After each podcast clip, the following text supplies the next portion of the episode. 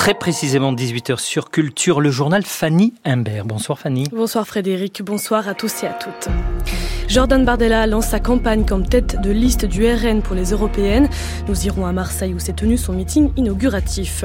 Le salon de l'agriculture ferme ses portes ce soir, grosse affluence, mais la déception demeure dans le monde agricole. De nouveaux blocages sont encore possibles selon les syndicats. Il y a dix ans, le vol MH370 disparaissait entre Kuala Lumpur et Pékin. Nous entendrons les familles des victimes qui cherchent toujours des réponses. La France revient, l'Europe revit, c'est le slogan de la campagne du RN pour les élections européennes. Meeting inauguratif cet après-midi au Palais de l'Europe à Marseille.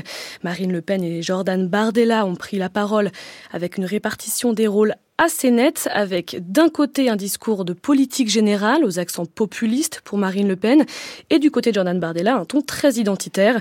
À Marseille, le compte rendu de notre, de notre envoyé spécial Antoine Marette. Une quarantaine de minutes de discours pour Jordan Bardella et un thème qui revient comme un refrain, l'immigration, un discours très radical qui prend à témoin les Marseillais. Vous le savez bien et vous le vivez tous les jours. Vous êtes aux avant-postes d'une immigration totalement incontrôlée qui change la cité phocéenne comme il change de nombreux quartiers en France. Avec nous, le temps de la naïveté est terminé. La France n'est pas et ne sera pas le désordre permanent. Jordan Bardella reproche à l'Europe le pacte sur la migration et l'asile, un pacte récemment négocié entre les eurodéputés et les représentants des États membres et qui renforce les contrôles aux frontières de l'Union européenne. C'est aux Français, c'est aux Français et à eux seuls de décider qui peut entrer sur notre sol, qui peut s'y maintenir et précisément qui ne le peut pas. La France La France, gouvernée par le Rassemblement national, refusera ce pacte de submersion. Elle fera respecter ses lois et rétablira l'autorité de l'État. La tête de liste du Rassemblement national espère bien faire des élections européennes du 9 juin prochain un référendum contre ce qu'il appelle la submersion migratoire. Antoine Marette à Marseille pour France Culture avec les moyens techniques de Romain Lucens. Dans les rues de Marseille, une contre-manifestation a rassemblé 600 personnes venues marquer leur opposition au lancement de la campagne du RN. Forte affluence pour la 60e édition du Salon de l'agriculture qui ferme ses portes ce soir, mais des déceptions euh, demeurent du côté du monde agricole. De nouveaux blocages ne sont pas à exclure dans les prochains jours, alerte la FNSEA. Les braises sont encore brûlantes selon le président de, selon son président Arnaud Rousseau. Malgré euh, les promesses du gouvernement, les syndicats attendent des réalisations très concrètes. Un point sur lequel insiste Véronique Marchesso. Elle est la secrétaire générale de la Confédération paysanne et éleveuse de vaches dans le Morbihan. La mobilisation ne peut pas s'arrêter là. En fait, déjà, elle ne s'est pas arrêtée aux portes du salon comme on nous avait un peu demandé avant de dire bah, le, le, salon c'est une trêve. Euh, du coup, euh, la colère euh, des agriculteurs et des agricultrices ne doit pas s'exprimer là. Ça n'a pas été euh, ce qui s'est passé. En fait, on l'a bien vu tout au long du salon. Il y a eu euh, des actions et euh, des interpellations. C'était aussi un endroit où on a porté des revendications pour sortir de la crise dans laquelle on est. On a eu énormément de passages d'hommes et de femmes politiques qui nous ont beaucoup interrogés sur cette crise, sur nos propositions. Nous, on avait porté particulièrement des propositions pour retrouver du revenu dans les fermes les plus en difficulté et leur permettre de sortir la tête de l'eau et puis de pouvoir envisager de continuer leur métier. Mais franchement, on attend de voir comment les travaux vont être menés. Des fois, il y a des effets d'annonce qui ne sont pas suivis de mesures concrètes ou alors les mesures, elles ne vont pas dans le sens où on les avait imaginées. Donc on attend vraiment la mise en œuvre pour dire que c'est une victoire. Véronique Marchesso au micro d'Estelle Caméraire et on vient de l'apprendre, 600 000 personnes pour cette 60e édition du Salon de l'agriculture. Quatre jours après une tentative de traversée de la Manche qui a fait un mort et deux disparus, une fillette de 7 ans s'est noyée dans le nord. Elle et sa famille ainsi que 15 migrants tentaient la traversée à bord d'une petite embarcation qui a chaviré. Dénouement moins malheureux dans la Somme où deux autres embarcations ont cette fois-ci pu être secourues. Une quarantaine de personnes ont pu être sauvées. Ils tentaient la traversée au large de Cailleux-sur-Mer. Les pourparlers du Caire sur un cessez-le-feu et la libération des otages à Gaza semblent au point mort ce soir. La délégation du Hamas, du Qatar et des États-Unis discute dans la capitale égyptienne. Pas d'accord sur la libération des otages sans trêve à Gaza, affirme le Hamas. Selon les Israéliens, le Hamas refuse de donner une liste des otages en vie qu'il détient, ce qu'exige Israël. Le Hamas, de son côté, demande le retour des Gazaouis dans le nord de l'enclave. Israël aurait décidé de ne pas envoyer d'équipe de négociateurs au Caire à ce stade. Il y a dix ans, l'avion MH370 disparaissait entre Kuala Lumpur et Pékin.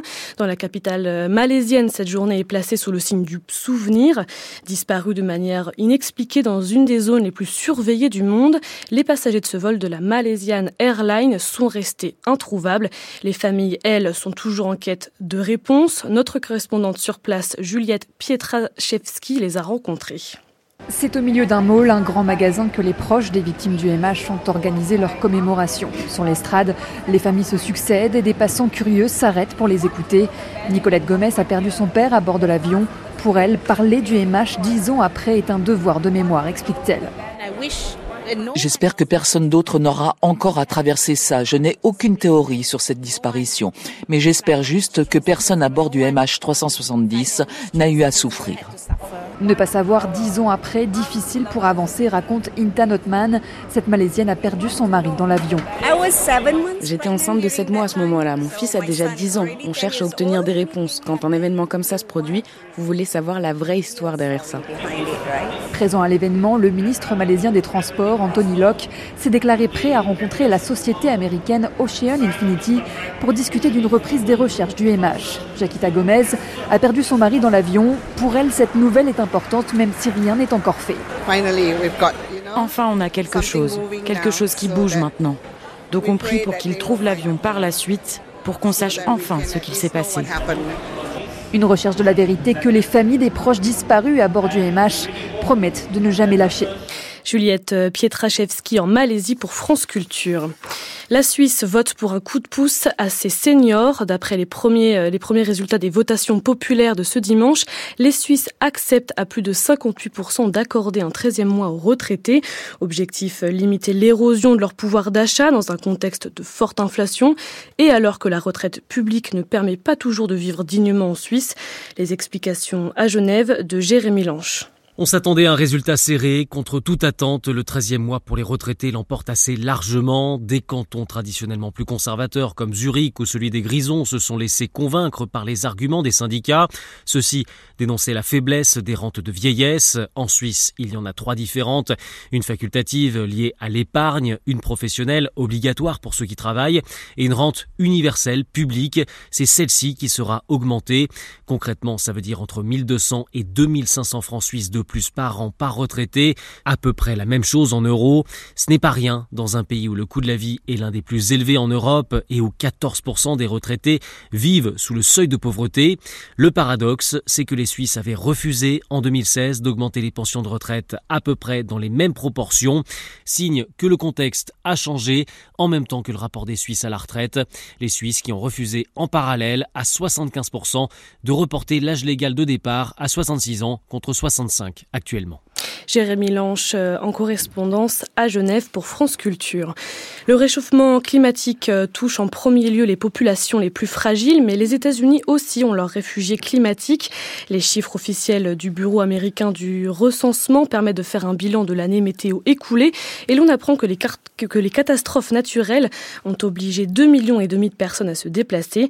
À Washington, la correspondance de Sébastien Paour. Il y a eu 28 catastrophes climatiques en 2023 en Amérique qui ont coûté chacune au moins un milliard de dollars. Et sans surprise, ce sont les ouragans qui restent la cause de déplacement principal devant les inondations et les incendies. Les États les plus touchés sont la Floride, le Texas, la Californie et la Louisiane qui ont tous vu des centaines de milliers de personnes fuir leur logement. L'objectif de cette vaste enquête, c'est de dresser un panorama précis des personnes déplacées, parce qu'on a toujours un bilan financier des dégâts, mais peu d'informations sur la vie après pour les personnes qui subissent ces catastrophes. Les secours qui interviennent dans ces situations, comme la FIMA, l'agence fédérale chargée de la réponse aux catastrophes naturelles, ou les ONG, ces organismes ne savent jamais précisément le nombre de personnes à qui ils viennent en aide. Les experts estiment qu'il y a urgence à comprendre le bilan humain des catastrophes et pas seulement leurs coûts financiers, avec le réchauffement climatique qui accentue les phénomènes météo extrêmes.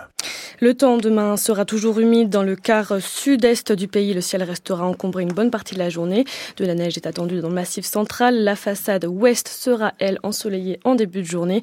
Demain matin, il fera 10 à Brest, 13 à Marseille, 12 à Nice ou encore 8 à Lille.